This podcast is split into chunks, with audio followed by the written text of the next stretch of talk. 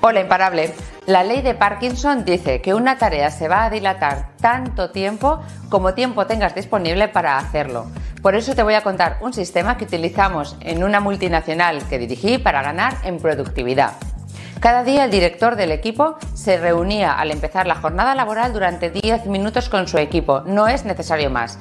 En esta reunión cada miembro del equipo decía cuáles eran sus objetivos para este día y establecía un tiempo para cumplirlo. Por ejemplo, de 9 y cuarto a 10 y media voy a conseguir tal cosa, de 10 y media a 11 y media tal otra.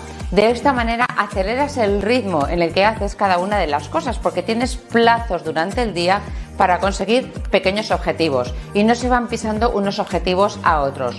El resultado es que conseguíamos mucho más con las mismas horas. Pruébalo y me cuentas. Nos vemos en el siguiente post imparable.